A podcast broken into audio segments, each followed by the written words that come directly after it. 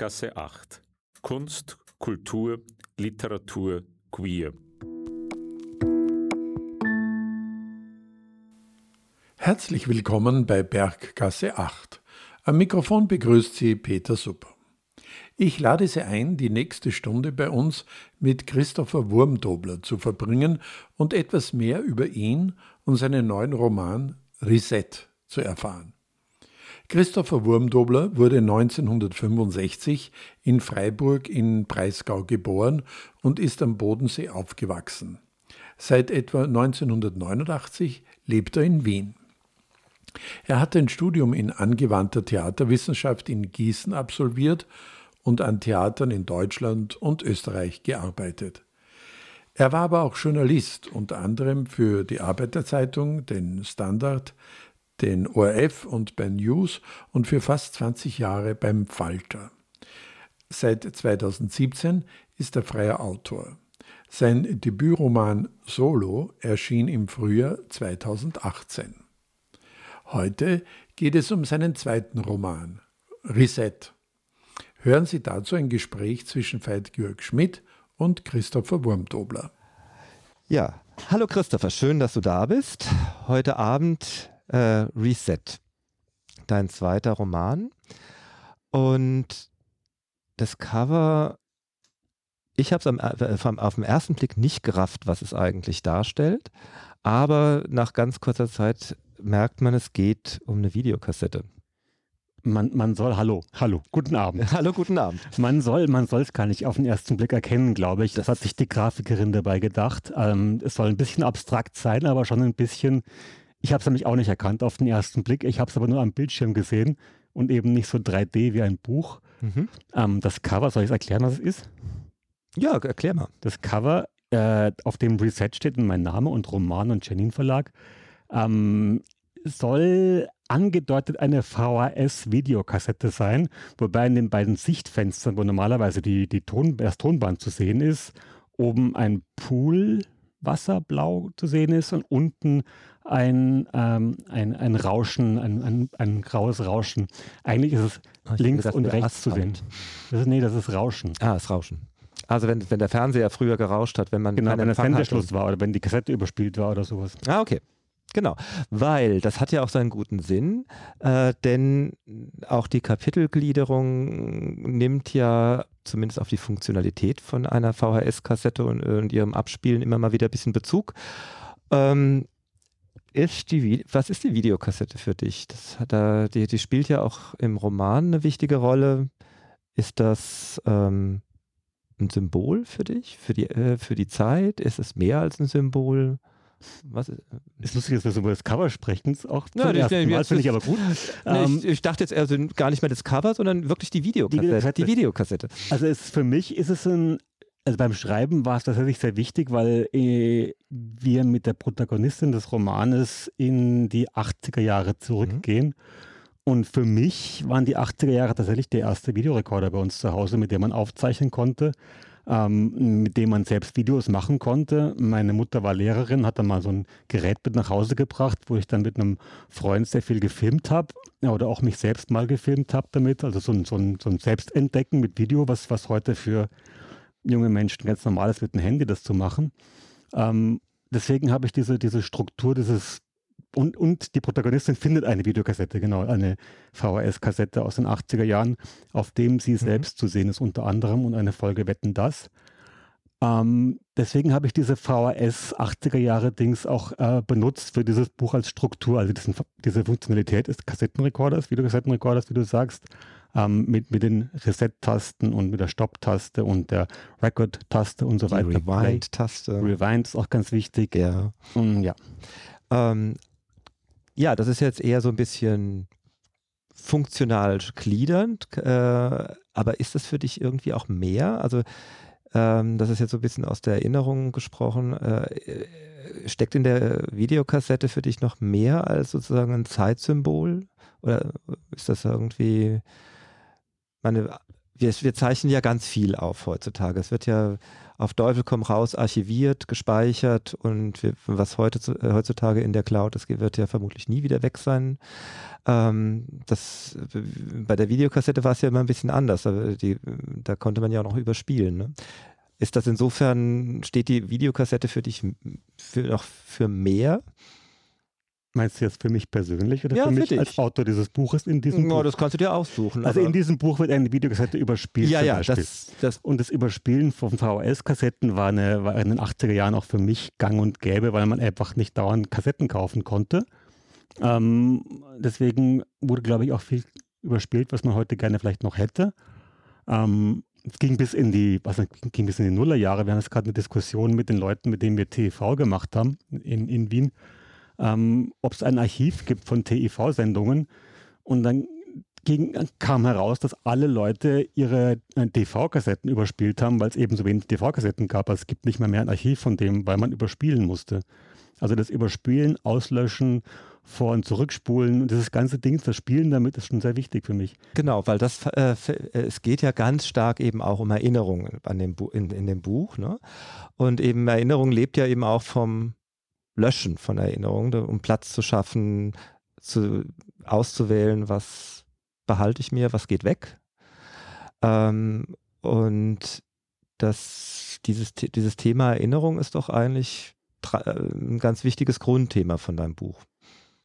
Das ist es, weil sie erinnert, also die Protagonistin Carmen erinnert sich ja sehr, sehr viel. Mhm. Es gibt einige Rückblenden daran. Ich möchte ganz kurz nochmal zu dieser VHS zurückkommen, weil das ein Ja. schönes Thema ist. Ähm, ich habe nämlich bei den ersten Lesungen hatte ich immer dieses Buch dabei und eine alte VHS-Kassette, die ich wirklich bei mir gefunden habe im Schrank. Ähm, ich kann die gar nicht mehr abspielen, weil es keine Möglichkeit mehr gibt, aber ich weiß, was drauf ist, weil ich ein schönes Cover gebastelt habe damals, ähm, 1990, 92 und so. Ähm, es ist eine VHS-Kassette, auf der ich einen ganzen Nachmittag lang MTV aufgenommen habe und meine Lieblingslieder drauf sind. Und ich habe alle Titel draufgeschrieben und es ist eine sehr peinliche Playlist. Aber ich habe diese VHS-Kassette noch bei mir im Schrank als Aufheben. Ja, und ich meine, Ich als, müsste- als Erinnerung, die man quasi, von der man nur weiß, dass sie da ist, aber die so ohne weiteres gar nicht abrufbar ist, weil das Gerät fehlt. Zum Beispiel. Also ich, Ja. Aber ich schmeiße sie auch nicht weg. Mhm. Ähm, äh, literarisch arbeitest du ja mit dem Thema Erinnerung auch nochmal äh, recht gefinkelt, finde ich, weil du machst es ja so, denn die Gegenwartsebene des Romans erzählst du in der Vergangenheit, die Erinnerungen springst du ins Präsens. Ist das mehr als ein catchy Stilmittel äh, oder hast du dir auch da noch mehr beigedacht? Auch wieder eine Frage, die noch nie gekommen ist, weil ich super finde. So ein Gespräch führe ich uns dann mit meiner Lektorin normalerweise. finde ich sehr gut. Ähm, tatsächlich habe ich die letzten 25 Jahre meines Lebens in der Gegenwart geschrieben, weil ich journalistisch gearbeitet habe. Ähm, und da war für mich beim, beim literarischen Schreiben der große Spaß, alles in die Vergangenheit zu setzen. Ähm, jetzt war es ein Trick für mich, natürlich die Rückblenden in der Gegenwart zu haben, aber es hat sich dann beim Lesen so ergeben oder beim Wiederlesen dessen so ergeben, dass diese äh, in, der, in der Gegenwart geschriebenen Vergangenheitspassagen ähm, dadurch viel, viel präsenter werden für mich, also fast journalistisch werden für mich. Also es ist schon, es war erst ein Mhm. Trick, aber ich glaube, es funktioniert genauso für mich beim Es Lesen. hat ja auch sowas, man ist ja sozusagen vereinnahmt von einer äh, Erinnerung. Auf einmal steht man in dieser Erinnerung drin, ist überwältigt und dieses über, dieser Sprung in das, also in, die, in die in das Tempus Gegenwart äh, äh, ist ja fast, also es ist kein Schock im Sinne, dass man entsetzt ist, aber es ist, äh, es, es überwältigt einen so ein bisschen auch dann, äh, man ist mittendrin, ne? und, da wieder rauszukommen in, in, in, die, in, die, in die Handlung des Romans, die in der Vergangenheit ist. Genau, ja. Hm. Ähm, und das führt mich, ich meine, du hast es schon ein bisschen angedeutet, die, äh, es schwingt ja auch, es schwingt autobiografisch ja mit, dass du, äh, das wusste ich natürlich bisher nicht, dass du selber mal so eine Kassette gefunden hast, dass die Kassette für dich auch ein, ähm, äh, eine gewisse Bedeutung hat. Ähm, es gibt ja eine Protagonistin Mhm. und es gibt ihren besten schwulen Freund. Mhm. Also es gibt ihren besten Freund, der schwul ist. Ihren einzigen Freund. Ihren hat sonst ein- keine ihren Freunde. einzigen ich habe die, ich hab die, ich hab die, ich hab diese Umso Carmen so, Ja, so genau. gezeichnet, dass sie gar keine Freunde hat, außer einen. Genau. Ähm, beide sind ja auch literarisch schon ein bisschen sehr künstlich markiert, dadurch, dass Carmen mit K und Heiko mit AI geschrieben sind. Ähm, da dachte ich mir, hm, hm, Holzauge, sei wachsam. Ähm, wer erinnert sich denn da jetzt eigentlich? Ist es wirklich Carmen oder ist es Heiko? Oh. Also es ist jetzt nicht die Frage, ob ich mich als Carmen erinnere beim Schreiben. Das kannst du, das ist, jetzt machst du schon eine Antwort aus meiner Frage, aber also weg die Carmen in dir, aber äh, jetzt im Buch, wer erinnert sich da, Carmen oder Heiko? Ich glaube trotzdem, dass Carmen die Geschichte erzählt. Das ist aus der Perspektive von ihr erzählt und diese Heiko ist eine Randfigur. So. Ja, aber bezeichnenderweise findet ja Carmen ihre erste journalistische Tätigkeit in den 80ern. Stolz hat sie irgendwie von einer Kommune berichtet, unerhört, Freiheit, freies Leben. Ähm, mir kam es ja fast so vor, als ob das die Erinnerung des jungen schwulen Heiko war, der in den 80ern sich natürlich der, der Journalist werden wollte und sich das gar nicht vorstellen konnte, außer wenn er, wenn er eine Journalistin ist. Und dass er sich selbst so inszeniert und dann löste sich für mich auf einmal der Roman auf. Na, der Carmen ist ja, äh, Carmen ist die Projektion. Heiko. Wow. es, ist, es ist großartig. Aber es, ist so, es passiert so. Also wenn, wenn das für dich beim Lesen so passiert, finde ich es total großartig. Aber, aber für mich ist es nicht, ist es die Geschichte von Carmen. Ich hätte jetzt gedacht, dass du dann denkst, okay, Carmen, Carmen ist ein, war mal ein junger Mann, der im Land war und dann, und, und dann Journalistin wird oder sowas. Aber dass du aus Heiko raus ich hatte eigentlich, äh, ja, weil Heiko, Heiko ist ja auch der Ganze, der, das, der, der die Geschichte im Griff hat. Ja? Heiko muss die Informationen liefern, wenn es irgend, er liefert natürlich auch immer viel zu viele äh, Informationen, weil er, er, er kann googeln und er weiß sowieso ganz viel. Er, er, er weiß aus dem FF, wie Wetten das funktioniert hatte, bevor Frank Elstner kam äh, also Quatsch, bevor äh, Thomas Gottschalk kam, als es noch Frank Elstner war.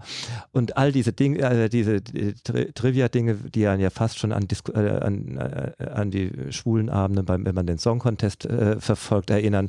Was trug, welches Palettenkleid trug Platz 5 1975? Und dieses Wissen ist ja, das ist, hat, das ist doch eigentlich ein, ein, eine typisch schwule Form schwulen Wissens und schwulen Schwelgens in diesem Wissen. Und gleichzeitig ist es doch auch irgendwie so eine, ähm, diese, diese, diese Sehnsucht nach der Idylle, die, die Carmen auf einmal da entdeckt. Äh, ich fand es an der Stelle einen großartigen schwulen Roman, gerade weil der Schwule doch eigentlich äh, sich gar nicht selbst äh, inszeniert, sondern es über den Umweg von Carmen macht. Ich finde es total schöne Interpretation von dem, was ich geschrieben habe. Ähm, tatsächlich lenkt dieser Heiko sehr viel in diesem Buch. Also er, ja. er, er, er, zieht sie aus der Scheiße am Anfang raus. Genau. Er zwingt sie aufs Land zu fahren, um sich zu für Detox, Social Detox heißt es dort. Ähm, ist es der beste Freund, der dann im richtigen Moment auch wieder kommt, wenn es Carmen vielleicht irgendwie nicht so gut geht mhm. und so mhm. weiter. Ähm, aber es ist trotzdem ein, ein, als geschriebene Randfigur. Also ich finde schön, dass, du, dass, dass dieser Heiko jetzt bei dir so eine, so eine wichtige Funktion bekommt, ähm, die er vielleicht auch hat. Aber es überrascht mich als Schreiben dann auch genauso wie dich beim Lesen tatsächlich, wenn das so wird. Das ist ja eigentlich auch äh, das Schöne an Büchern überhaupt, dass sie ja dann, sobald sie fertig sind, irgendwie ihr Eigenleben haben. Ist dir das schon, ist dir das beim journalistischen Schreiben auch so passiert? Nee.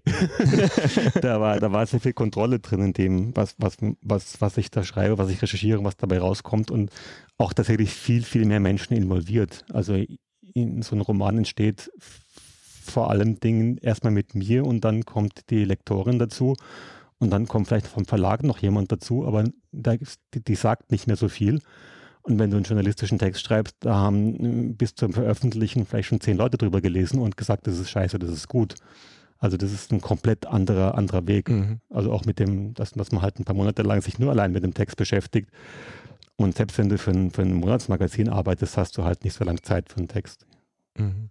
Und es ist ja auch sozusagen kein, ich meine, der literarische Text lebt ja auch vom missverstehen, vom, and, äh, vom anders verstanden werden können.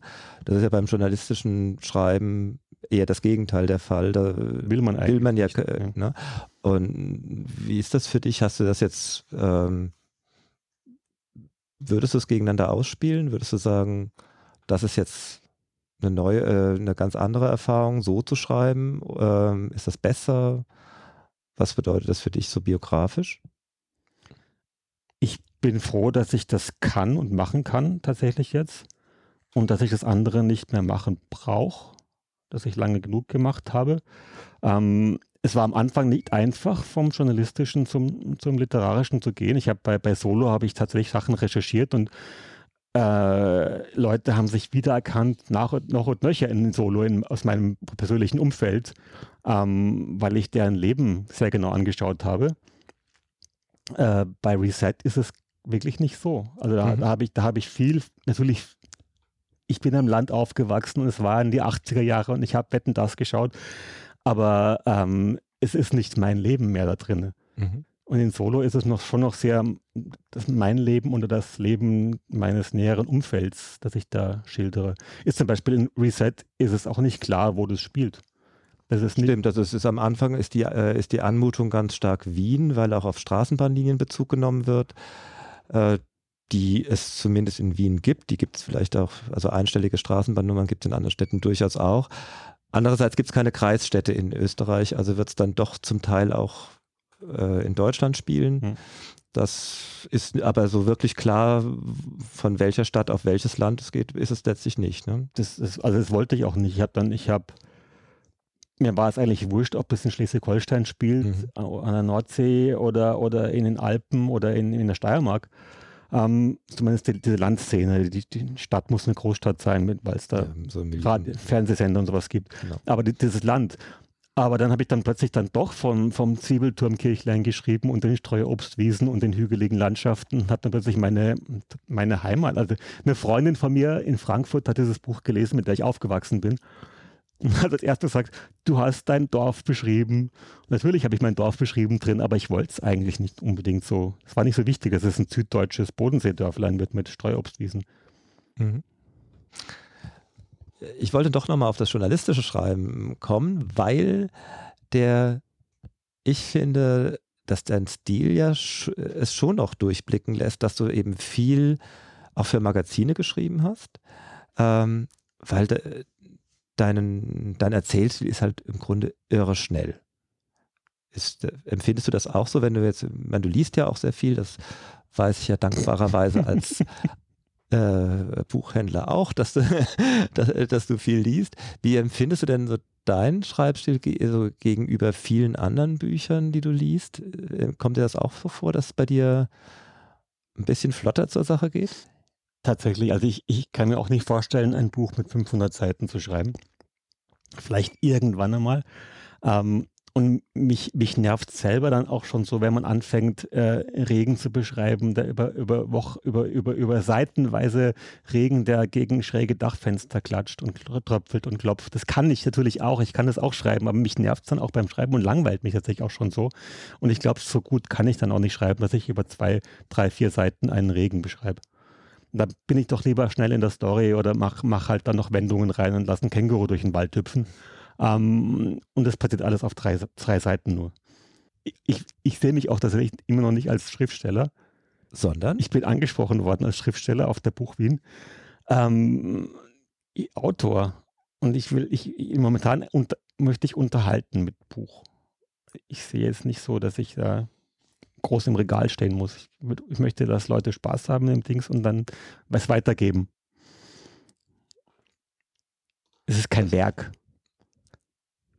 Ist es ein Buch? Ist es ein Roman? Mhm. Sowas. Ähm, man, das kommt mir ja insofern sehr zu Pass, weil ich ja finde, dass man ähm, ja, von, den, von den vielfältigen Funktionen vom, vom Lesen eigentlich ausgehen muss. Man Lesen hat ja das Bildende des Lesens kam ja, äh, kam ja dann viel später. Am Anfang kam ja immer das Pamphlet, dann kam die Unterhaltung und dann kam das Edle. ähm, du würdest dich dann eher auch so auf der unterhaltenden, auf der, Unterhaltung. auf der Treibstoffebene sehen. Wetten das. auf der Unterhaltungs-Samstagabendshow würde ich mich Auf sehen. den Bürostühlen oder auf, der, auf dem Sofa? auf dem Sofa dann doch. Doch, auf dem Sofa. Du musst erklären, warum Bürostühle. Ja, die Sendung, die Sendung, die, aufgenommen ist, ist eben noch auf den alten Bürostühlen, die in den, die wurden aber, glaube ich, auch schon, wenn ich mich richtig erinnere, zu Frank Elsners Zeiten ab, äh, abgeschafft, zugunsten äh, anderer Sitzgelegenheiten. Die sind also echt retro. Aber das zeigt ja eigentlich auch, ähm, ganz so retro bist du da nicht drauf, ne?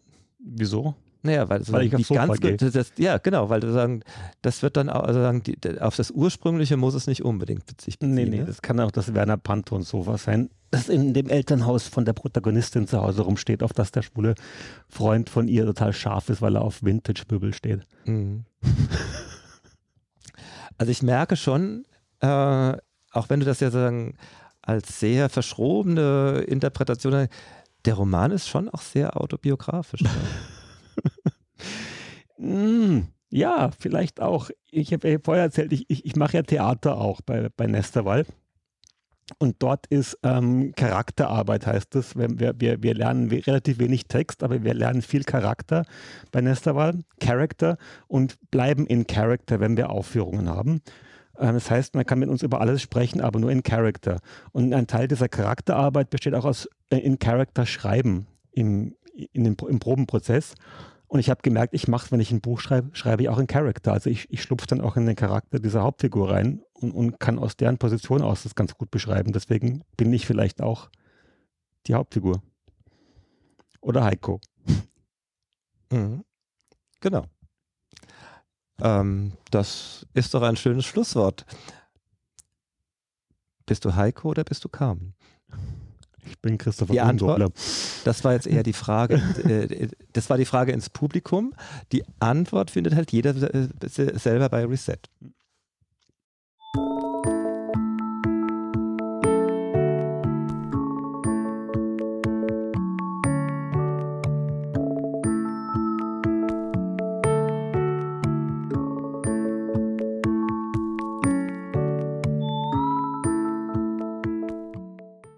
Berggasse 8. Kunst, Kultur, Literatur, Queer. Fast hätte Carmen es verkackt. Verzweifelt irrte sie in den Katakomben des Kongresszentrums umher auf der Suche nach einem Klo. Der Techniker, den sie fragte, schickte sie muffig mit einer Geste wieder nach oben, wo unzählige, sicherlich schlecht bezahlte Leute das Catering vorbereiteten. Eine junge Frau, die Weingläser polierte, zuckte bloß mit den Achseln, als Carmen sich nach den Waschräumen erkundigte. Vielleicht hatte sie sich auch unverständlich ausgedrückt oder die Frau hatte einfach Besseres zu tun. Carmen eilte durch das Labyrinth aus Getränkekisten, Transportwagen mit Geschirr, vorbei an einer temporär aufgebauten Großküche, in der es entsetzlich heiß war und nach Essen stank. Schließlich öffnete sie eine Notausgangstür und trat ins Freie und fand sich in einem schäbigen Hinterhof wieder. Eben noch mitten im hektischen Treiben, aufgeregten Gewusel, war sie plötzlich ganz alleine. Abgesehen vom monotonen Brummen einer Lüftungsanlage war es still. Carmen legte den Stapel Moderationskarten, den sie bei sich hatte, auf den Betonboden, raffte ihr bodenlanges, hellbeiges Eskaderkleid, hockte sich zwischen zwei Abfallcontainer und verrichtete ihre Notdurft. Sie war schließlich Profi. Noch nie, niemals in all den Jahrzehnten, in denen sie den Job nun schon machte, hatte sie ein Fernsehstudio oder eine Bühne betreten, ohne vorher nicht nochmal für kleine Mädchen gewesen zu sein. Sie sagte tatsächlich für kleine Mädchen, womöglich hatte sie der Techniker vorhin deshalb ignoriert. Für kleine Mädchen. Sie war Anfang 50, sah auch so aus, hätte sie Scheißhaus gesagt, hätte ihr der Typ Backstage vielleicht geholfen. Carmen, ledig, Anfang 50, keine Kinder, bis vor kurzem noch großer Medienstar, viele Auszeichnungen, Bambis, Rommis, Grimme-Preis, sagte für kleine Mädchen ohne jede Spur von Ironie im Ton. Schließlich wollte sie ihr mühsam aufgebautes Image wahren, das der Sauberfrau. Frau neunmal klug, die kritische Fragen stellte, Ratgeberbücher schrieb und ganz nebenbei auch noch die Welt rettete. Die Werbung für Mineralwasser und Wellnessprodukte machte und die von der Welt geliebt, werden, geliebt wurde, geliebt werden wollte. Alles nur Fassade. Carmen blickte nach oben. Der Hof gab ein bisschen rosa Abendhimmel frei. Als sie fertig war, musste sie sich an dem stinkenden Container festhalten, um aus der Hocke zu kommen. Sie richtete ihr Kleid und überprüfte, ob es trocken geblieben war. Okay, auch ihre beigen Stoffpumps hatten nichts abbekommen. Dann ging sie zurück zur Tür, um festzustellen, dass diese verschlossen war. Es gab keine Klinke, keinen Knauf, es gab kein Fenster zum Hof, um sie herum nur schwarze Ziegelwände und diese Tür und über ihr der Himmel. Sie sah auf die Breitlinge an ihrem Handgelenk. Die sündteure, ein bisschen prollige Männerpilotenuhr stand im Kontrast zu ihrer sonst sehr eleganten Erscheinung.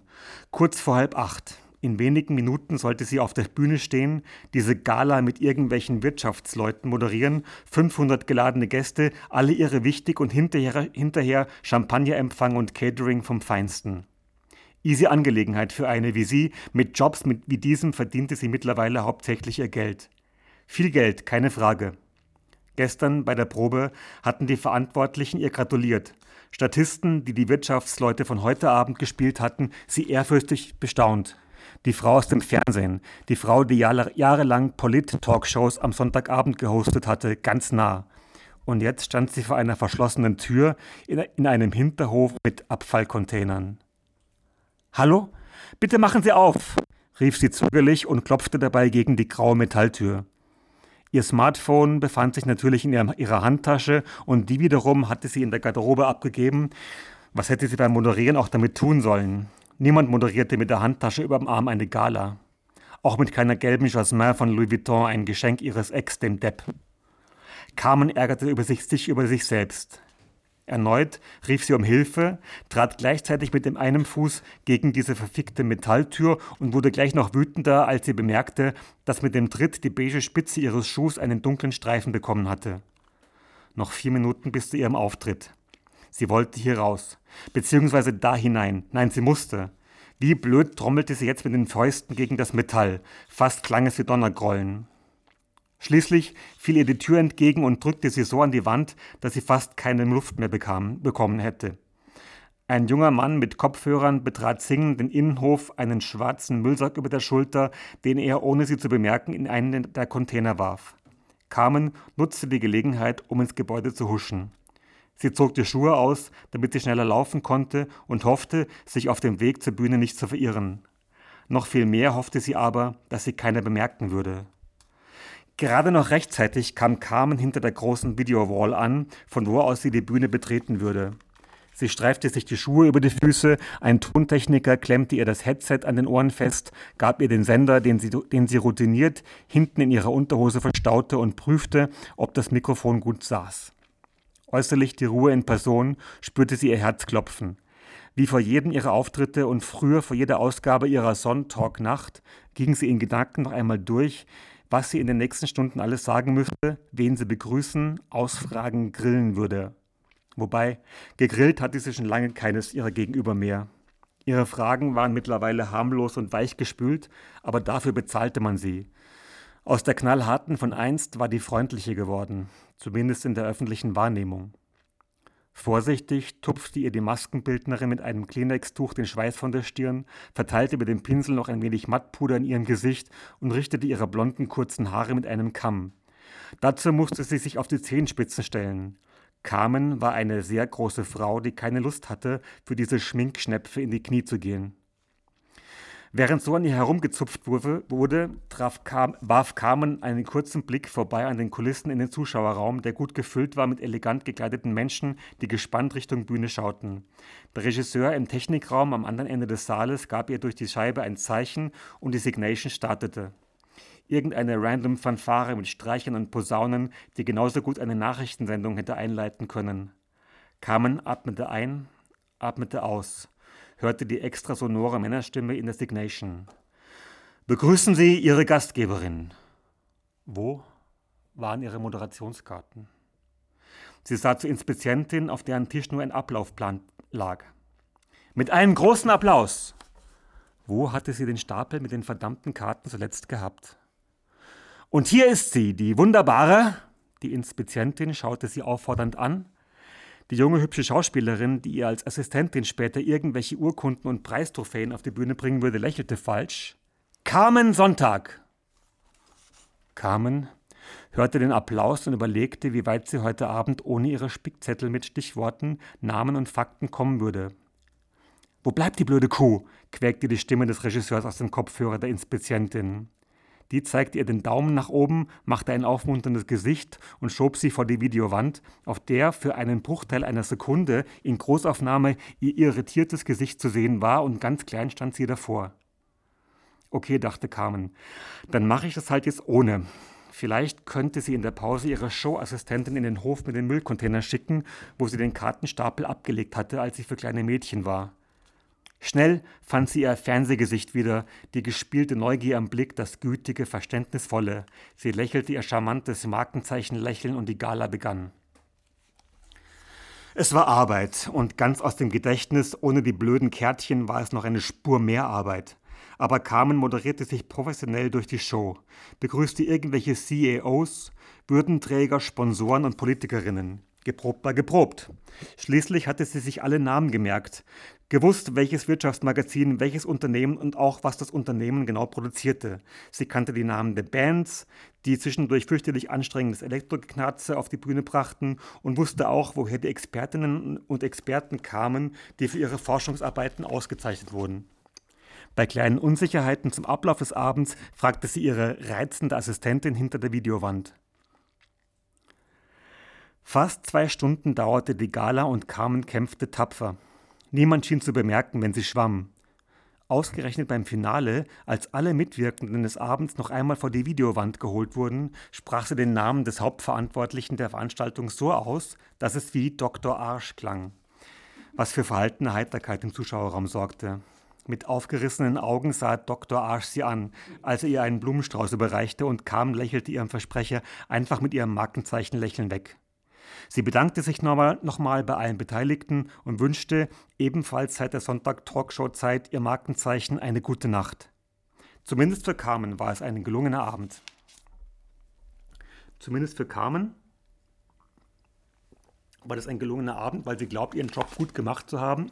Aber sie kriegt dann einen Mörderanschiss von den Verantwortlichen dort. Ähm, sie hat erfahren, dass ihre Talkshow abgesetzt wird, dass sie jetzt praktisch keinen Job mehr hat. Und das nimmt sie alles für einen ziemlichen Absturz in, in, in, in dieser Nacht. Ähm, am Ende dieser Nacht, also sie, sie hat dann, sie isst Pizza, was, der, was der Anfang vom Ende ist, weil Carmen ist natürlich äh, Hardcore-Veganerin und ernährungsbewusst, zumindest nach außen hin. Was mit Pizzaessen beginnt, endet dann mit in einem Club ähm, mit, mit, mit, mit, mit irgendwelchen Drogen und Alkohol und sie landet auf der Notaufnahme, was ihr als prominente Person natürlich gar nicht gefällt. Um, ähm, sie hat aber einen besten Freund und den hat sie, ähm, den, der, der, der meldet sich endlich bei ihr nach dieser Wahnsinnsnacht. Sie sitzt auf der Notaufnahme, Carmen. Eine klare Flüssigkeit aus einer Flasche, die an einem Gestell neben ihr hing, floss langsam in ihren Unterarm. Ihr Handy vibrierte. Inzwischen war sie in der Lage, es aus der Handtasche zu fischen. Heiko. Sie ging dran. Endlich, wo bist du? Seit Stunden versuche ich dich zu erreichen. Du hast mir mitten in der Nacht eine Nachricht geschrieben, ich soll dich abholen. Ja, Heiko, hol mich, wimmerte sie kaum hörbar. Wo bist du? Du klingst schrecklich. Geht doch, sagte eine Pflegerin, die gerade nachgesehen hatte, ob mittlerweile was im Töpfchen war. Man hat diesen Fernsehstar die, auf dieser Notaufnahme aus, zur, zur, Häme von allen Beteiligten ähm, für eine Urinprobe auch noch auf ein Töpfchen gesetzt, damit sie, damit sie dann einen Drogentest machen können. Deswegen kommt das Töpfchen hier nochmal vor. Wo bin ich? fragt Carmen. Notaufnahme, städtisches, städtisches Spital, sagte die Pflegerin, entfernte die Bettpfanne und zog ihr den Slip wieder hoch. Ich bringe das gleich mal ins Labor. Notaufnahme, Stadtkrankenhaus, hol mich ab, schnell. Mein Gott, was ist passiert? Ich beeile mich. Mit dem Auto brauche ich maximal eine halbe Stunde. Und bring mir was zum Anziehen. Schuhe brauche ich auch. Heiko war ihr bester Freund. Da sie keine weiteren Freundschaften pflegte, war er auch ihr einziger. Immerhin verdankte sie dem Sender, dass sie sich vor ein paar Jahren kennengelernt hatten. Sie bräuchte einen neuen Stil, hat es damals geheißen typisch. Die Ärsche in der Intendanz, die Unterhaltungschefs und Redaktionsidioten, die brauchten keinen neuen Stil, mussten nicht an sich arbeiten, sie aber schon. Heiko wurde ihr als Sprechtrainer und Coach zugeteilt. Er war damals Anfang 30, Schauspieler und lebte davon, Fernsehgesichtern zu zeigen, was sie tun müssten, um von der Kamera so richtig geliebt zu werden. In Folge dann natürlich auch vom Publikum und vor allen Dingen vom Senderchef. Sie hatte schwer gebockt, fand, dass ausgerechnet sie ja wohl kein Kameratraining nötig hatte und dann auch noch bei einem Mann Sprechtraining my ass. Dabei war Heiko ebenfalls Profi. Er hatte Geduld mit ihr und nach dem dritten Termin schnallte sie, dass sie tatsächlich noch was lernen konnte. Die Konkurrenz war groß. Sie hatte den Fernsehjob zwar lange und ziemlich erfolgreich gemacht, aber so mit Anfang, Ende 40 wurde es beim Fernsehen eng für Frauen. Wenigstens konnten Männer mittlerweile auch nicht mehr so einfach bis ins hohe Alter vor der Kamera bleiben. Alle ließen sie was machen. Hier ein bisschen Botox, da Kollagen oder Haartransplantationen. Sie hatte nie was machen lassen, sagte sie zumindest. Jedenfalls war da eine, waren da eine Menge junger Damen und Herren, die auf ihre Position sowas von scharf waren. Intuitiv spürte sie, dass sie sich mit einer neuen, frischen Art, Interviews zu führen oder Talks zu moderieren, vielleicht noch ein paar Jahre an der Spitze der Branche halten würde. Schenk mir ein Lächeln, hatte Heiko sie begrüßt, als sie zum ersten Mal in sein Büro betrat. Sein Büro betrat. Dieses Bürschchen, hatte sie damals gedacht, dieser präpotente Trottel hockt da auf einem gelben Sitzball, wippt ein bisschen hin und her und will von ihr ein Lächeln. Sie hatte gleich noch eine Spur muffiger geschaut und beschlossen, dass sie zumindest keine zehn, dass sie bestimmt keine zehn Termine mit diesem chauvinistischen Coach Potato, immerhin hatte sie sich über das Wortspiel gefreut, das ihr gerade eingefallen war, zubringen würde. Fernsehen ist Oberfläche, hatte Heiko gesagt. Es geht nicht um Inhalte, sondern darum, wie du dich verkaufst. Maximal 8% von dem, was du sagst, bleibt beim Publikum hängen. Der Rest ist Showbusiness, Stimme, Frisur und Bewegung. Zunächst hatte sie widersprochen. Fernsehen, Journalismus, jahrzehntelang war das ihre Welt gewesen. Für sie die einzig mögliche aller Welten. Und da kam dieses Kind, so ein scheiß Schauspieler, und wollte ihr erklären, wie Fernsehen geht. Doch irgendwann in den nächsten Wochen mit Heiko hatte sie plötzlich verstanden, worauf er hinaus wollte. Sie hatte sich sogar gefreut auf die regelmäßigen Trainingseinheiten in seinem Büro, einem ehemaligen Ladenlokal in einem hübschen Viertel weit weg vom Sender. Coachella hatte sie die Auszeit für sich genannt. Die Termine mit ihm öffneten ihr die Augen über das, was sie ihr ganzes Leben schon intuitiv und möglicherweise immer falsch gemacht hatte. Längst ging es weniger um Kameraarbeit, Körpersprache oder Verkaufstechnik, Anker setzen, Anker lösen. Sie sprachen über alles andere. Er eröffnete ihr einen neuen Blick auf sich selbst. Fast war es Therapie für sie. Ausgerechnet, denn sie hasste Therapien jeder Art. Carmen fand sich untherapierbar.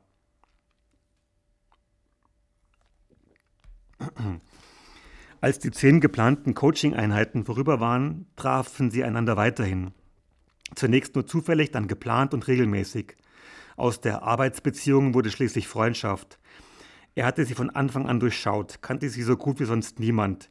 Sie wiederum ließ sich durchschauen. Bei ihm konnte sie sie selbst sein. Verletzlich, launisch, sogar auch mal ein Arschloch, die Frau hinter der sauber, sauberen Oberfläche. Sie besprachen alles zwischen frühester Kindheit und Wechsel, zwischen Upgrading und Downdating.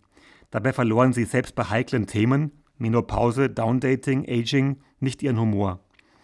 Er war der einzige Mensch auf der Welt, für den sie Interesse nicht nur heuchelte.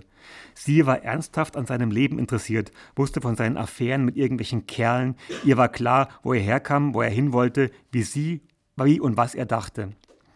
Und umgekehrt. So unterschiedlich Carmen und Heiko waren, so viel hatten sie gemeinsam. Es war ihr vollkommen egal, dass Bekannte den 20 Jahre jüngeren Mann an ihrer Seite erst für ihren Walker, dann für ihren Lover hielten.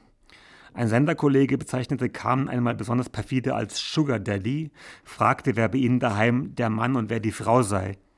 Sie zeigte ihm den Mittelfinger und brachte ihm später einen Starbucks-Kaffee mit, in den sie Abführmittel gemischt hatte. Für diese Idioten war ihre Beziehung unvorstellbar. Sie waren weder Harold, Harold und Maud, noch waren sie ein Liebespaar. Aber irgendwie gehörten sie zusammen. Schenk mir ein Lächeln, sagte Heiko, als er jetzt auf diesem Krankenhausflur vor ihr stand. Nach all der Zeit war der Satz zwischen ihnen zum Begrüßungsrunning-Gag geworden. Sie verzog den Mund, rieb sich die Augen und verteilte dabei, ohne es zu bemerken, Wimperntusche in ihrem Gesicht. Du schaust, du schaust fürchterlich aus, wie eine etwas überwurzelte Drag Queen, die im Darkroom übernachtet hat. Ich fürchte, das habe ich auch. Jetzt fiel ihr wieder ein, dass sie ja immer noch das Make-up von der Moderation gestern Abend im Gesicht hatte und wahrscheinlich, also wahrscheinlich eher die Reste davon. Ihr Kleid, also das, was von Escada übrig war, hing verdreckt und schlaff an ihr wie ein beiger Sack. Sie trug keine Schuhe. Wann hatte sie das, eigentlich das letzte Mal in einen Spiegel geschaut? Er stellte eine Sporttasche vor ihren Rollstuhl auf den Boden. Ich hab dir was zum Anziehen mitgebracht. Hoffentlich keines deiner Drag Queen Kostüme. In Heikos Gegenwart fühlte sie sich gleich viel fitter und konnte schon wieder Witze machen. Oder dein Lederoutfit. Meine Gym-Sachen, die waren noch im Auto. Soll ich dir beim Umziehen helfen oder mache ich mir dabei die Finger dreckig? Vorsichtig zupfte er an ihrem Kleid herum. Doch nicht hier, hilf mir! Er zog sie aus dem Rollstuhl, aus dem sie ohnehin endlich raus wollte, und die beiden verschwanden hinter einem Paramount. Als sie nach wenigen Minuten wieder hervorkamen, trug Carmen einen Adidas-grünen Trainingsanzug und Sportschuhe. Beides war ihr eine Spur zu groß. Lass mal, das schlägt sich mit den Grünen, wehrte sich schließlich Heikos Versuch ab, ihr noch seine blaue Basecap auf den Kopf zu setzen. Du hast aber einen ziemlichen Bad Hair Day. Ich habe einen Bad Day Day. Da hilft auch keine Kappe dass sie überhaupt schon wieder stehen können. Die Ärztin von vorhin war gekommen, einen Computerausdruck mit Laborergebnissen in der Hand, von dem sie mit säuerlichem Gesichtsausdruck ablas. Amphetamine, wahrscheinlich Speed oder Crystal, MDMA, Morphin. Da müssen sie heute Nacht aber sehr, sehr viele Mondschnecken gegessen haben. Als Promi sollten sie eigentlich sowas wie ein Vorbild sein. Pizza, stammelte Carmen, die sich plötzlich zumindest wieder an den Beginn ihrer Nacht erinnern konnte. Aber ich habe die Salamischeiben heruntergenommen. Heiko starrte sie mit offenem Mund an. Alkohol steht da übrigens auch. Um genaue Werte zu bekommen, müssten wir noch einen Bluttest machen, fuhr die Ärztin unbe unbeirrt fort. Aber das ersparen wir uns und Ihnen. Es sollte Ihnen schon bald wieder besser gehen. Viel Schlaf, Vitamine, Tee, eher kein Gin Tonic die nächsten Tage? Dann wandte sie sich an Heiko. Bringen Sie Ihre Mutter schleunigst nach Hause, damit sie ihren Rausch ausschläft sie ist nicht meine Mutter. Dann halt ihre, sie machte eine Pause und überlegte, Freundin und passen Sie künftig besser auf sie auf. Der, Pflege, der Pager in ihrem Kittel machte ein Geräusch, sie schaute auf das Display und verschwand grußlos. Carmen wirkte wie ein Kind, das etwas angestellt hat. Heiko, die, Heiko sah sie immer noch fassungslos an. Noch nie hat er seine Freundin so erlebt. Sie war so richtig kleinlaut. Was hast du gemacht? Und sie, Sie schenkte ihm ein Lächeln. Kein falsches Fernsehlächeln. Es war echt. Heiko, ich erzähle dich das ganze Buch, das dauert ein bisschen länger als heute. Ähm, Heiko bringt sie dann zu sich nach Hause und sie schläft dann 24 Stunden durch ihren Rausch aus. Ähm, ist aber, und das findet Heiko sehr befremdlich, als er dann wieder aufwacht, sehr interessiert daran, was die Öffentlichkeit von ihrer Eskapade in der Nacht davor gehalten hat. Ähm, sie erwartet äh, Fernsehmeute vorm Haus, weil sie ist eigentlich ein High-Class-Promi, oder was? erwartet ähm, die Fernsehmeute vorm Haus, ähm, macht, Fernseher, macht einen Fernseher an, schaut im Internet nach, aber es gibt keine Nachrichten über sie und das irritiert sie immens, weil sie nämlich gewohnt ist, dass alles, was sie macht, in, in die Öffentlichkeit gerät in irgendeiner Form. Schließlich ähm, schlägt sie vor, dass sie gemeinsam, gemeinsam frühstücken gehen, obwohl sie eigentlich nie frühstückt. Und Heike findet es auch sehr seltsam, dass sie ausreichend an diesem Sonntag frühstücken möchte. Aber klarerweise hat sie eine Agenda. Sie möchte wissen, was die Sonntagszeitungen über sie berichten. ähm, in dem, sie sind in einem Frühstücksrestaurant, umgeben von fröhlich gelaunten Familien, die alle schick frühstücken wollen. Bestandsaufnahme. Noch so ein Running Gag zwischen ihnen. Oft, wenn sie einander trafen, gab es eine Art Rapport. Jeder musste sagen, was bei ihm gerade Thema war. Okay, sagte Carmen, nahm einen Schluck Orangensaft und versuchte sich möglichst aufrecht hinzusetzen. Ich bin alt, verkatert, hab keine Jobs mehr, keinen Mann, keine Kinder, keine Frisur, aber dafür sicherlich irgendeine Mangelerscheinung nach übermäßigem Genuss synthetischer Drogen. Apropos Genuss, ich habe wieder zu rauchen angefangen. Außerdem muss ich innerhalb der nächsten vier Wochen das Haus meines Vaters räumen. Es gibt offenbar endlich einen Kaufinteressenten. Sie griff zu ihrem iPhone und zeigte Heiko die Nachricht eines, einer Rechtsanwaltskanzlei, die darum bat, auf ihr schriftliches Kaufangebot endlich zu reagieren. Das coole ist dieses Haus auf dem Land, das du seit ein paar Jahren verfallen lässt? 70s, ja, und in dem Kaff, in dem ich aufgewachsen bin. Total uncool. Hurra, wir fahren in die Provinz. Ich fahre. Du bleibst bitte hier und hältst die, hältst die Stellung. Du hast ja kein Auto. Und du hast einen Job. Es gibt öffentliche Verkehrsmittel schon vergessen. Den Rest des Frühstücks verbrachten sie damit, Carmens Reise in ihr Heimatdorf zu planen. Sie hatte ja sonst auch keine Aufgabe und ein paar Tage raus aus der Stadt würden ihr sicher gut bekommen, fand Heiko. Carmen war sich da weniger sicher. Über ihre Kindheit hatte sie ihm noch nie viel erzählt. Er wusste, dass, sich vor ein paar Jahren verstorbener, dass ihr vor ein paar Jahren verstorbener Vater Landarzt gewesen war, ihre Mutter die Familie verlassen hatte, als Carmen zwölf oder dreizehn war. Die dörfliche Herkunft, so kam es Heiko zumindest vor, war ihr immer ein bisschen unangenehm gewesen. Sie war Urbanistin, der Inbegriff eines Stadtmenschen. Dazu passte keine Vergangenheit als Provinzmädel. Vor allem entsprach es nicht ihrem öffentlichen Bild. Und nun müsste sie zurück zu diesen Landeiern, vor, vor denen sie damals abgehauen war.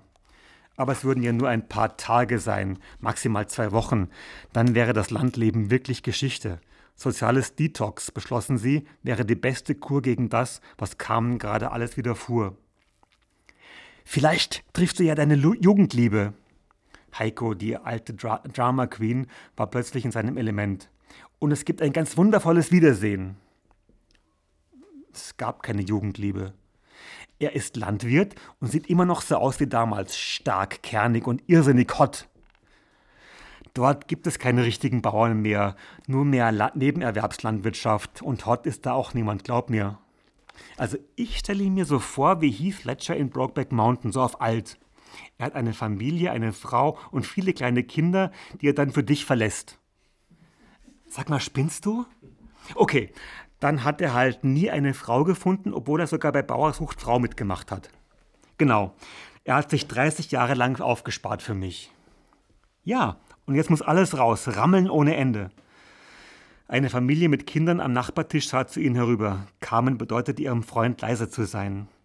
Oder er ist schwul, so wie Heath Ledger in Broadback Mountain. Du wirst seine Schwulenmutti und ich komme euch besuchen. Carmen wurden die Fantasien ihres Freundes langsam zu blöd. Okay, ich weiß, dass du auf Heath Ledger stehst, aber das ist eine strukturschwache, hässliche Gegend dort. Dort gibt es nichts, keinen Brokeback und keinen Heath. Wer ein bisschen was im Kopf gehabt hat, ist weg von da. Nur die Alten und die Deppen sind übrig geblieben. Außerdem, wie gesagt, es hat keine Jugendliebe gegeben. Ungeduldig winkte sie den Kellner an ihren Tisch. Der junge Jake Gillenhall hier übernimmt die Rechnung.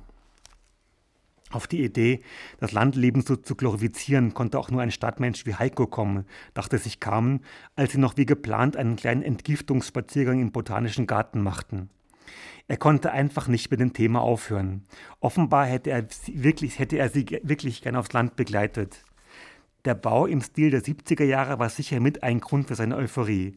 Heiko war ein Designfan, liebte Vintage-Kram und er kannte sich gut aus. Etwas baufällig, aber mit Stil, so wie du, sagte er und hielt ihr die Tür zum großen Tropenhaus auf.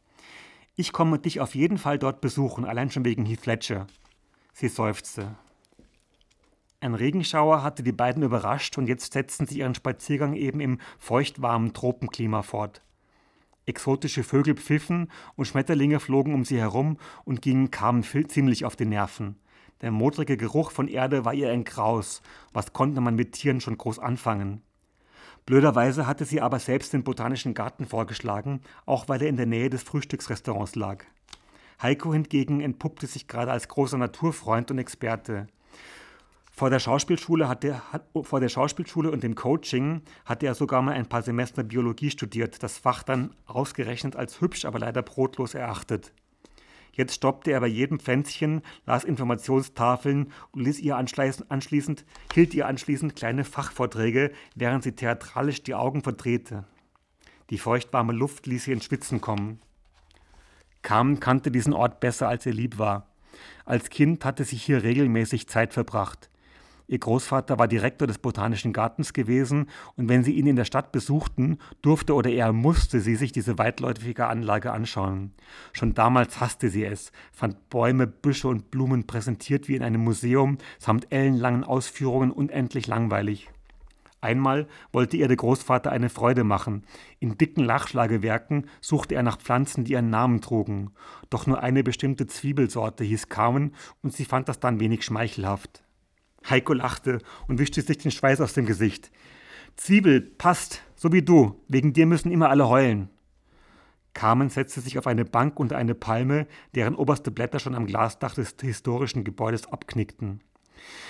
Ich schwitze wie ein Schwein, sagte sie. Ich glaube, ich, bis ich ganz wiederhergestellt bin, dauert es noch. Ich schätze ein paar Wochen. Wenigstens bleiben wir hier trocken. Für die Tropen waren sie beide definitiv falsch angezogen. Den Boss-Cardigan hatte Carmen schon abgelegt. Nun zog sie an der Halsschleife ihre roten Marc Jacobs Bluse und verscheuchte mit einer hektischen Handbewegung einen blauschimmernden Schmetterling, der sich gerade auf ihren Kopf niederlassen wollte. Sie musste hier raus, aber immer noch schlug Regen gegen die Scheiben. Ich bin schon klatschnass, da hätten wir gleich draußen bleiben können. Heiko zerrte an ihrem Blusenärmel. Lass uns weitergehen. Gib mir einen Grund, jetzt aufzustehen. Ich sitz grad so schön. Ihr Drogenhangover meldete sich gerade zurück. Die Riesenseerosen blühen angeblich. Das kommt nur alle paar Jahre vor. Okay, das muss man wohl gesehen haben. Gespielt schwerfällig stand sie auf, schnappte sich Strickweste und Handtasche, schwitzend und schlecht gelaunt trottete sie, trottete sie ihrem Freund hinterher, der sie jetzt auch noch mit seiner Euphorie nicht anstecken konnte. Endlich gelangten sie zu einem künstlichen Teich, in dem Wagenrad große braungrüne Blätter mit schmalen Rändern schwammen. Sie hatten bestimmt einen Durchmesser von einem Meter und sahen aus wie Boote. Zwischen den Riesenblättern leuchteten tatsächlich ein paar rosarote Blüten, die kamen allerdings nicht aus sonderlich beeindruckten. Riesenseerose stand auf einer Hinweistafel und der lateinische Name Victoria Amazonica. Neben dem Erklärtext, den Heiko natürlich laut vorlas, obwohl sie direkt neben ihm stand, befand sich ein Foto, auf dem ein lachendes Mädchen zu sehen war. Es hatte blonde Zöpfe, trug zur roten Bluse eine gelbe Latzhose und saß in so einem Riesenseerosenblatt. Das Foto musste in den frühen 70er Jahren aufgenommen worden sein. Und da fiel es Carmen wieder ein. Das Kind mit den blonden Zöpfen, das da so vergnügt im Seerosenboot saß, das war ja sie. Ihr Großvater hatte es aufgenommen, da musste sie fünf oder sechs gewesen sein. Dass das Foto von der Enkelin des damaligen Direktors fast fünf Jahrzehnte später immer noch hier hing, um die Tragfähigkeit dieser depperten Blätter zu demonstrieren. Heiko kriegte sich kaum mehr ein. Als sie ihm das Bild zeigte, fand die Zöpfe und die Klamotten total irre und vor allem die Tatsache, dass sie zufällig heute sogar ähnliche Sachen trug. Rote Bluse, halblanger gelber Rock. Nur das mit den Zöpfen, das, musst, das ist leider anders. Sonst hast du dich kaum verändert, Schatz. Pff, machte Carmen. Dann hatte sie eine Idee und ihre Laune wurde schlagartig besser. Wir stellen das Foto jetzt nach. Steht da irgendwo, wie viel Gewicht so ein Blatt aushält? Egal, so schwer bin ich nicht. Hol dein Handy raus. Sie stellte ihre Handtasche auf den Boden ab, schlüpfte aus ihren Slippern und stellte sie daneben. Dann wartete sie im knietiefen Wasser zum nächstbesten Rosenblatt und warf sich laut kreischend hinein. Der Lärm, den sie verursachte, erschreckte die Tropenwaldvögel so sehr, dass sie prompt mit ihrem Geschrei aufhörten. Natürlich ging Carmen mit dem Blatt sofort unter. Sie lachte, jubelte und machte einen Riesenwirbel. Schon waren ein paar Gewächshausbesucher auf das Spektakel aufmerksam geworden. Ein Aufseher griff zum Hörer eines altmodischen Telefons und meldete den Vorfall der Verwaltung. Währenddessen riss sich Carmen die nassen Kleider vom Körper und schleuderte sie herum, dass es nur so spritzte. In Unterwäsche strampelte sie im brackigen Wasser zwischen rosa Blüten und Monsterblättern herum und versuchte, Heiko nass zu machen, der etwas unbeholfen am Ufer stand und keine Ahnung hatte, wie er reagieren sollte.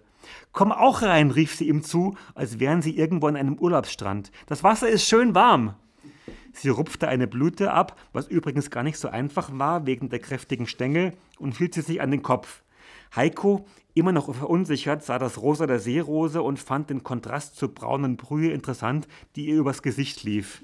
Normalerweise hätte er jetzt eine ironische Bemerkung gemacht, aber die Situation lief eindeutig in die falsche Richtung. Wegen des Regens war im Tropenhaus an diesem Sonntagnachmittag ungewöhnlich viel Betrieb. Längst waren die blühenden Monsterseerosen nicht mehr die Hauptattraktion. Die Leute zückten ihre Smartphones, machten Fotos oder Videos von dem bizarren Auftritt des Fernsehmonsters in Unterwäsche und fast wirkte es so, als ob Carmen das Ganze nur veranstalten würde, damit es, damit es endlich Bilder gäbe. Mit einem Mal war Heiko klar, dass seine Freundin keinen Flashback von den Drogen hatte. Sie war gar nicht komplett durchgeknallt, wie er zunächst befürchtet hatte. Sie war ganz klar und inszenierte dieses Schauspiel bewusst. Sie wollte, dass das hier in die Öffentlichkeit gelangte, dass es für sie kein Zurück mehr gäbe. Sie demontierte sich vor aller Augen selbst, und da begann Heiko, sie anzufeuern. Immer mehr Schaulustige kamen und sahen, wer da spärlich bekleidet im Wasser planschte, wie eine Verrückte lachte und kicherte. Carmen wartete zu den Leuten am Teichufer, machte kecke Posen, als wäre sie bei einem Fotoshooting. Sie wuchtete eines der Blätter hoch und versteckte sich dahinter. Dann warf sie sich wieder, sie sich wieder zurück ins braune Brackwasser. Jetzt komm raus, bevor die Polizei da ist, rief Heiko vom Ufer. Sie wollte sich gerade das Unterhemd vom Leibe reißen, überlegte sich es aber dann nochmal anders und stieg aus dem Wasser. Drei Parkaufseher in grünen Uniformen kamen wild gestikulierend angerannt. Sie hatten Seile, einen Rettungsring und ein großes Fangnetz für Schmetterlinge dabei. Ob sie kamen nur das Leben retten oder sie einfach nur fesseln und verhaften wollten, war schwer auszumachen. Jedenfalls lief sie in Heikos Arme, der, der hatte schon ihre Tasche in, in der Hand und so schnell sie konnten, verließen sie das Tropenhaus durch die nächste Tür. Es hatte aufgehört zu regnen. Seltsamerweise war ihnen niemand gefolgt kamen sah Heiko auffordernd an. Er seufzte, zog seinen rosa Sweater aus und reichte ihn ihr. Die Hose auch? Schon okay. Dein Pulli ist ja fast wie ein Kleid für mich. In letzter Zeit verliere ich eindeutig zu viele Markenklamotten. Und du trägst eindeutig zu oft meine Sachen. Soll ich nochmal rein, zumindest die Schuhe holen? Die spießigen Tots? Nee, lass. Die habe ich eh nie gemocht. Vom Haupteingang des Botanischen Gartens her war schon eine Polizeisirene zu hören. Bitte noch ein Erinnerungsfoto, bat Heiko. Obwohl es keine Frage war, nickte sie, wischte sich eine nasse Haarsträhne aus dem Gesicht. Schenk mir ein Lächeln, sagte er und machte ein Selfie von ihnen beiden. Und jetzt nichts wie weg. Also sie fliehen dann. Ähm aber man erkennt, oder Heiko hat es auch erkannt, dass seine Freundin das alles inszeniert hat, damit es endlich Bilder gibt. Und ähm, Sie, sie fährt dann alleine aufs Land und das Land ist ganz anders als, als in den 80er Jahren, als sie dort Kind und Jugendliche war. Ähm, das Dorf, in dem sie aufgewachsen ist, ähm, ist von einer Art Kom Kommune, ja, ist so eine, so eine wirtschaftsorientierte Kommune aufgekauft worden. Also wird nach und nach aufgekauft. Die wollen auch ihr Elternhaus kaufen, das sie jetzt räumen muss. Und diese, diese, diese neuen Hippies, wie sie sie nennt, die machen da aus dem Dorf was ganz was Neues. Sie machen da ein Wirtschaftsding draus. Sie haben Gärtnereien und Landwirtschaft und Tiere, aber eben auch die Kirche wurde gekauft. In der Kirche kommt ein, ein, ein, ein Seminarzentrum und ihren Elternhaus wollen sie ein Wellnesszentrum einrichten. Und dieses neue Dorf platzt jetzt in das Leben von, von, von, von Carmen, die sich ja eigentlich da auf dem Land zurückziehen und verstecken wollte jetzt vor diesem Ganzen, was ihr vorher widerfahren ist. Ähm, und das, das, das Dorf platzt auch in Form von diesen Protagonistinnen und Protagonisten dieser, dieser Kommune hinein. Und da lese ich ein Beispiel. Also es gibt ganz viele, sie bekommt sehr oft Besuch und sie hasst Menschen, wie man schon rauslesen konnte, was ihr als, als Fernsehliebling der Nation natürlich sehr zugute kam. Sie hat schon ein paar Tage in diesem Haus verbracht, hat, hat sehr viel. Es steht immer, steht immer was zu essen da. Also sie kommt in die Küche und jemand hat ihr was gebacken oder gekocht, eine Lasagne ist da und sie schmeißt immer alles weg, weil sie diese, diese Nähe überhaupt nicht aushält, dieser Fremden im Dorf, die sie einfach nur neugierig beäugen. Carmen wachte auf von einem lauten Geräusch, das diesmal nicht von draußen kam. Unten im Haus musste etwas heruntergefallen sein. Carmen hörte ein Rumpeln, Schritte, Schnell zog sie sich den rosa Bademantel über, holte eines der Jagdgewehre aus dem unversperrten Waffenschrank im Arbeitszimmer und ging hinunter. Die Haustür stand einen Spalt offen. Womöglich hatte sie nach ihrem nächtlichen Ausflug vergessen, sie zu schließen. Auch wenn es gegen das ungeschriebene Gesetz des Dorflebens wäre, sie müsste sich endlich angewöhnen, abzusperren. Zumindest nachts. Die Geräusche kamen aus dem Keller. Schon von der Treppe aus sah Carmen eine Frau in der Waschküche stehen, die an der Waschmaschine herumfuhrwerkte. Kurz nahm sie die Waffe hoch, fand es dann auch doch eher unpassend, sich wie Calamity Jane aufzuführen. Die Frau, in, die Frau in der Waschküche war ein Eindringling, das schon, aber sie schien harmlos zu sein. Langsam näherte sie sich der Waschküche und versuchte dabei kein Geräusch zu machen. Die Frau war etwas älter als sie, auch ein bisschen kräftiger und trug einen ärmellosen blauen Overall und, na klar, Gesundheitssandalen. Das hennarot gefärbte Haar hatte sie zu einem Dutt gebunden, was ihr etwas Fröhliches gab. Sie war so mit der Waschmaschine beschäftigt, dass sie Carmen erst bemerkte, als sie sich räusperte. Die Frau erschrak keinesfalls.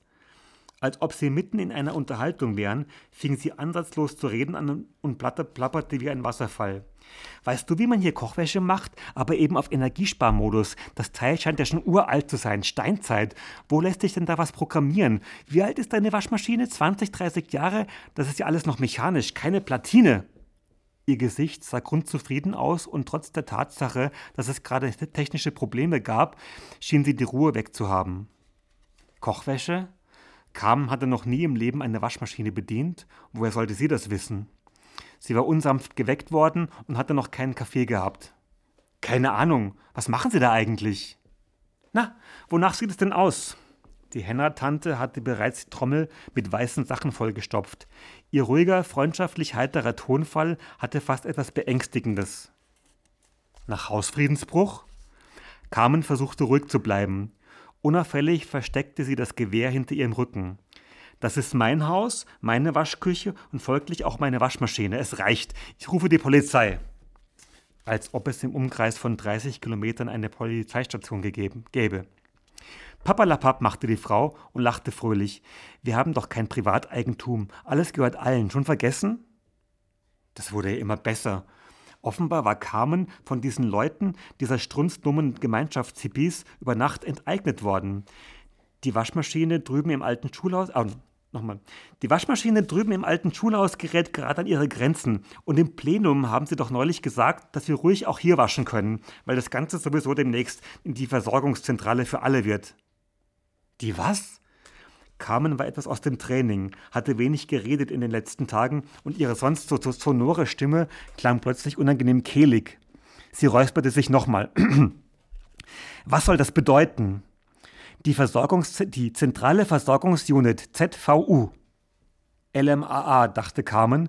Die Hennerfrau hantierte am Bedienfeld der Waschmaschine herum und sie nutzte die Gelegenheit, die Flinte hinter der Waschküchentür zu verstecken. Na, wir kaufen doch dein Haus, deinen Garten und auch deine Waschmaschine. Wir kaufen das alles hier. Die alte Praxis wird zur Krankenstation und in die Wohnung kommen Yoga- und Massageräume. Beim Pool am Waldrand wird eine Sauna gebaut und hier unten ist dann die Gemeinschaftswaschküche. Waschen und Wellness. Toll, oder? Ganz fantastisch. Langsam wurde es kaum zu bunt. Noch gehörte das Haus schließlich ihr. Hallo? Sie kommen einfach hierher, um Ihre dreckigen Unterhosen zu waschen? Das ist mein Eigentum.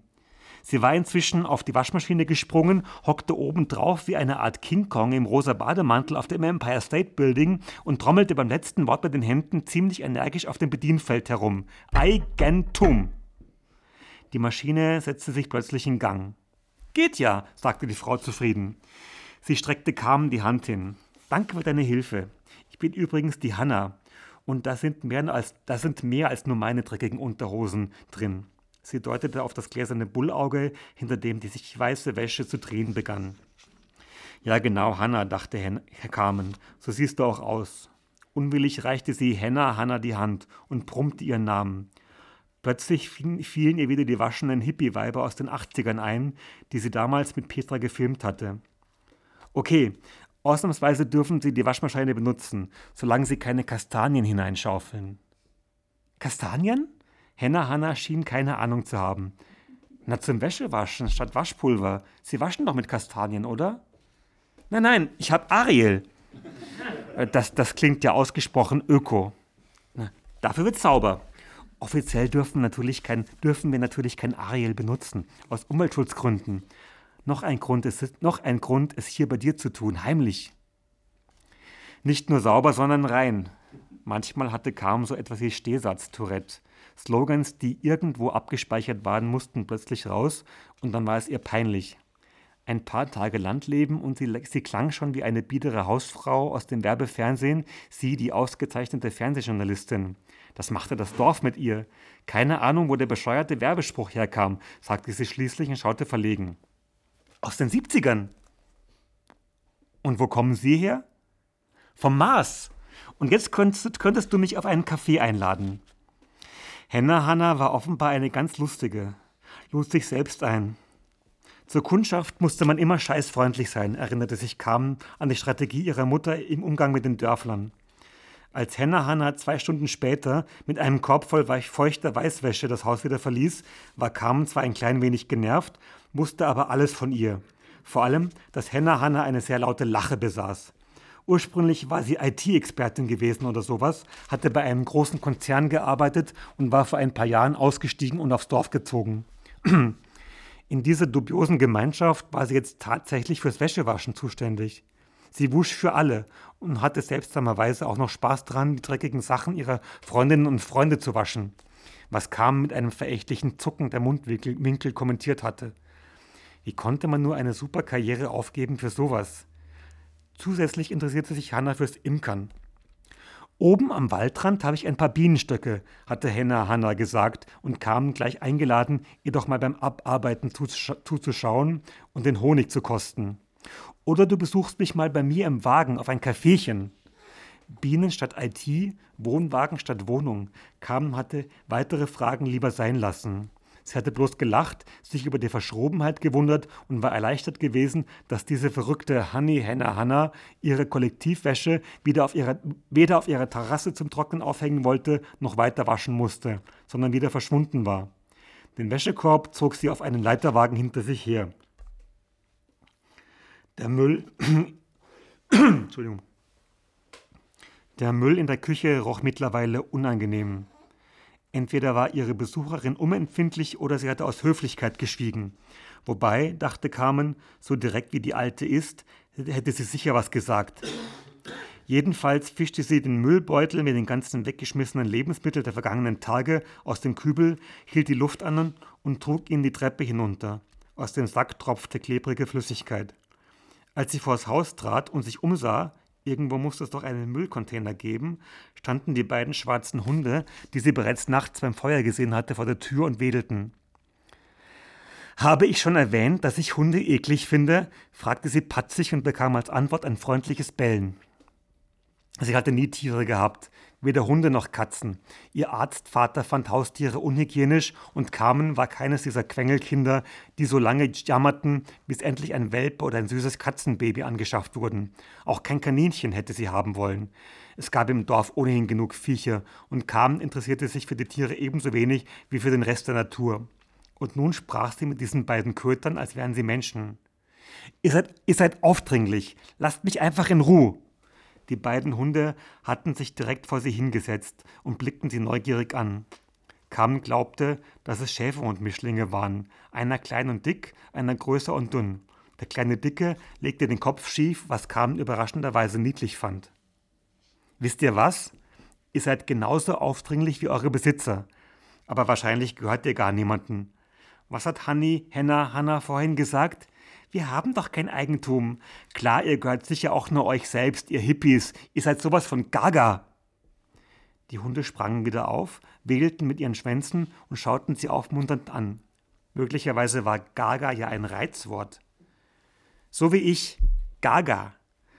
Diesmal betonte sie das Wort extra deutlich, um zu prüfen, ob der kleine Dicke wieder den Kopf schieflegen würde. Ich gehöre nämlich auch niemanden, niemandem. Wie heißt ihr denn? Fast hätte sie laut aufgelacht. Menschen, die mit ihren Tieren sprachen, hatte sie immer spooky gefunden und nun erwartete sie selbst hier von dick und doof geistreiche Antworten. Was ist? Geht nach Hause, haut endlich ab und lasst mich in Ruhe. Der größere der beiden Hunde schnupperte neugierig an den Müllbeutel in ihrer Hand. Wenn ich den Müll jetzt hier im Freien liegen lasse, dann geht ihr sicher dran, oder? Schon wieder eine Frage. Der große Neugierige legte den Kopf schief. Das würde dir so passen, gell? Carmen fand keinen Müllcontainer. Vielleicht in der Garage. Nach einem weiteren vergeblichen Versuch, die beiden Hunde davon zu überzeugen, dass es erstens bei ihr kein Futter zu holen gab und sie zweitens hundemäßig desinteressiert war, trug sie den stinkenden, tropfenden Müllbeutel wieder zurück ins Haus und warf ihn schließlich in den Papierkorb unten im Wartezimmer, in dem schon die Illustrierte mit ihrem verwischten Coverfoto lag. Wenn sie mit dem Entsorgen weiter so erfolgreich vorankäme, wäre sie in einem Jahr immer noch im Dorf. Sie ist noch im Dorf nach einem Jahr. Spoiler. Wie lange habe ich denn schon gelesen? Das ist schon sehr. Na. Oh. Soll ich noch eins machen oder, oder ist es schon genug und ich rede über das Buch mit euch? Wie ich mag. Ich bin wahnsinnig heißer, weil wir haben morgen Generalprobe von dem Theaterstück, das wir mit Nesterwald gerade spielen. Und in diesem Stück habe ich eine sehr laute, hohe Stimme. Und deswegen fürchte ich schon, dass ich morgen bei der Generalprobe wahrscheinlich sehr tief sprechen werde. Ich lese noch eines, ein kurzes. Vielleicht auch das, was die, was die, vielleicht spricht der Veit nachher mit mir darüber, aber was das Cover dieser, dieses Buches, das Reset heißt, ähm, beinhaltet. Hat schon jemand eine Ahnung? Hat schon jemand eine Ahnung? ähm, es soll nicht auf den ersten Blick erkennbar sein, aber man könnte erkennen darin, ich habe bei manchen Lesungen nämlich auch eine, zufällig eine VHS-Kassette dabei. Eine Videokassette soll das sein. Und es geht in diesem, in diesem Part, den ich jetzt lesen werde, geht es, da, geht es darum, dass Carmen eine un, unachtsam ist und eine Videokassette in den Videorekorder ihres verstorbenen Vaters startet. Und auf dieser Videokassette ist Folgendes drauf, unter anderem. Ich lese nicht alles.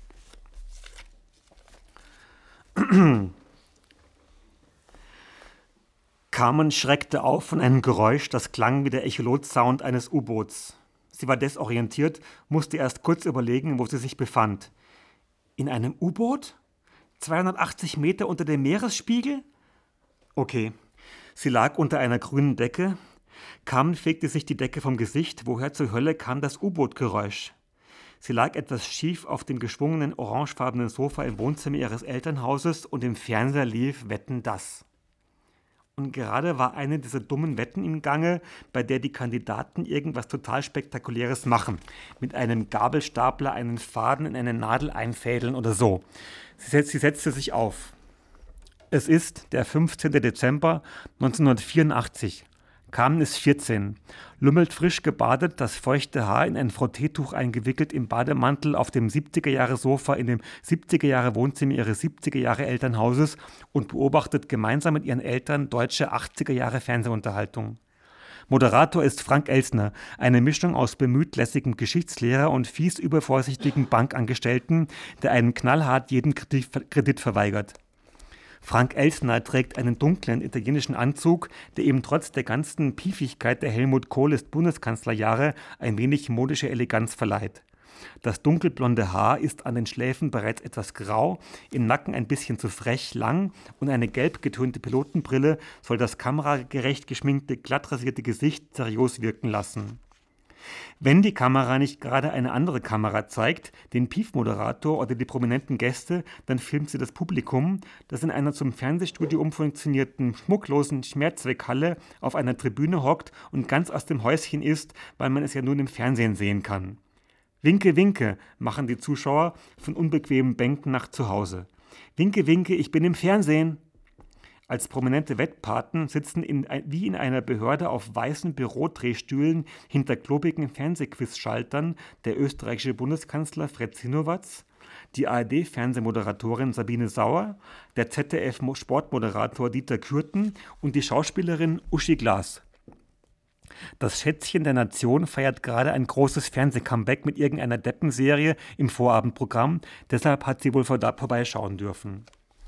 Ganz rechts hockt dann auch noch eine namenlose Frau aus dem Publikum, die sich mit einer idiotischen Saalwette verdient gemacht hat. Wetten, dass sie es nicht schaffen, 100 Nonnen mit Atomkraft Nein Danke Buttons aufzutreiben, die ein bisschen Frieden von Nicole singen, sowas in der Art. Hinter dem Quiz-Panel befindet sich eine schwarze Infotafel, auf der mit pixeligen Buchstaben nochmal den Namen der mehr oder weniger prominenten Büroangestellten auf ihren weißen Drehstühlen stehen. Wobei aus Platzgründen die Vornamen abgekürzt werden müssen und Umlaute unmöglich sind. F. Zinnowatz, S. Sauer, D. Querten, U. Glas und der Einfachheit halber bloß Gast für die Mittersaalwette. Auf der Tafel erscheint auch manchmal ein Strichmännchen, das F. Elsner mit Lieber Ted anspricht und das offenbar Vox Populi, äh, Vox Populi personifiziert, die Stimme des Volkes. Der Moderator plaudert, moderiert bescheuerte Wetten an und ab, erklärt, das, erklärt die möglicherweise unkapierbaren Spielregeln. Im Saal wie auf der Showbühne haben sich alle für den großen Abend schick gemacht. Die Männer im Anzug, die Frauen im Abendkleid, Schulterpolster und riesige Frisuren lassen die Gesichter der Personen grotesk winzig wirken. Die Wetten sind bundesrepublikanisch kleingeistig, trotzdem werden sie am Montag in Büros, Klassenzimmern oder Werkskantinen alle wieder drüber reden, dass sich eine nerdige Hausfrau aus Iserlohn die Lottozahlen der vergangenen zehn Jahre gemerkt dass einer mit einem Bagger weichgekochte Eier geschält oder jemand am Mundgeruch die Mitglieder seines Volleyballvereins erkannt hat. Und irgendwas war doch immer auch mit Tennisbällen und Sportlern, wegen Boris Bum Bum Becker der extrem transpirierende, das wäre auch mal so eine Wette, zu schätzen, wie viel Liter Schweiß in einer Runde Wetten das bei dem so anfällt. Der extrem transpirierende Herr Elsner also reißt Spießerwitze, macht den Damen schmierige Komplimente, schleimt Obrigkeiten an und wundert sich, dass die Saalkandidatin, eine deutsche OP-Schwester aus der Schweiz, überhaupt nicht nervös ist. Sie wirken so unglaublich sicher, lobt er sie paternalistisch. Haben Sie in diesem Beruf schon mal gearbeitet? Die Krankenschwester sagt nein, aber ja, sie würde gerne und der Schaumeister blickt sie an, als hätte sie fix demnächst einen Job auf dem Leichenberg beim ZDF. Da kann man so patente Krankenschwestern aus der Schweiz nämlich sicher gut gebrauchen. Sämtliche Wetten sind aus einer Bierlaune heraus entstanden. Die Wetten das Buchstaben hüpfen vor lauter Freude nur so durch die Gegend. Das Rondo Veneziano, eine unüberschaubare Menge angestrengt dreinblickender Orchesterfrauen und Männer in Rokoko-Kostümen mit Rokoko-Perücken, spielt Fahrstuhlmusik mit, nervig, mit nervigen Beats. Wilde Mischung, weil vorher hat ja schon in derselben Venedig-Kulisse Leonard Cohen mit einem Hobbychor sein Halleluja geplaybackt.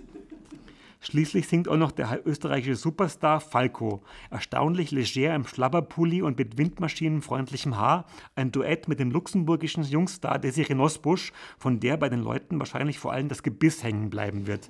Sehr viel Zahnfleisch, sehr viele Zähne, penetrantes Dauerlächeln.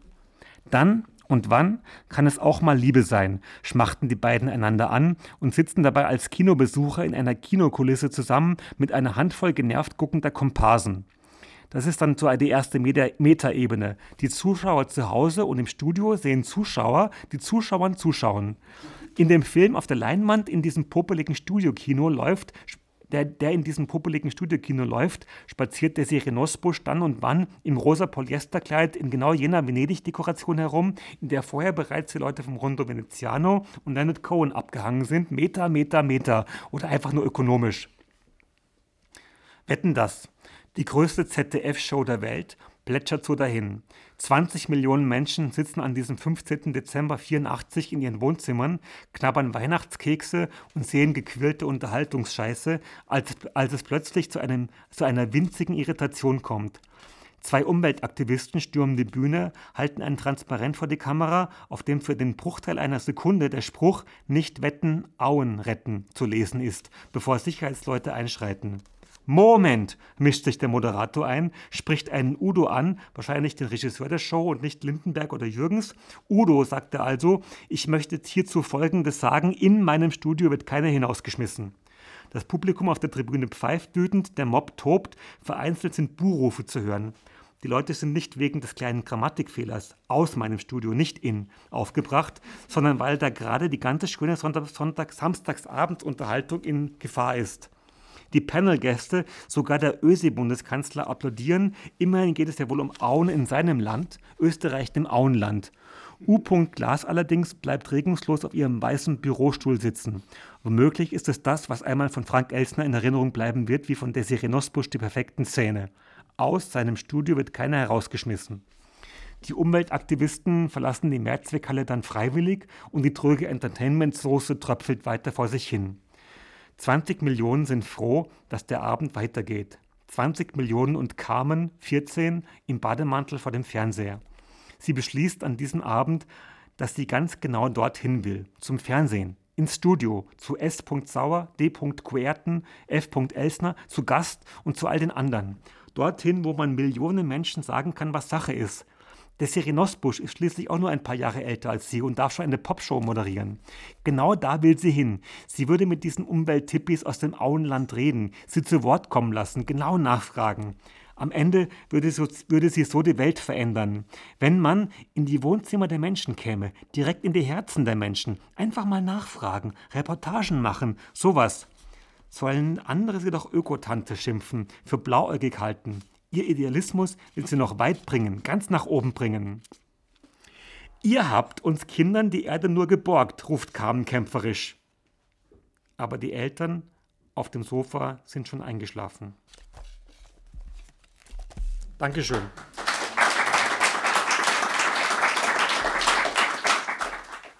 Das war etwas mehr als eine Stunde mit Christopher Wurmtobler, dem Autor des Romans Reset, mit dem er gerne unterhalten möchte. Das Gespräch mit Christopher Wurmtobler hat Veit Georg Schmidt geführt. Ich hoffe, Sie haben eine angenehme Zeit mit uns verbracht. Auf Wiederhören, bis zum nächsten Mal, sagt Peter Supp.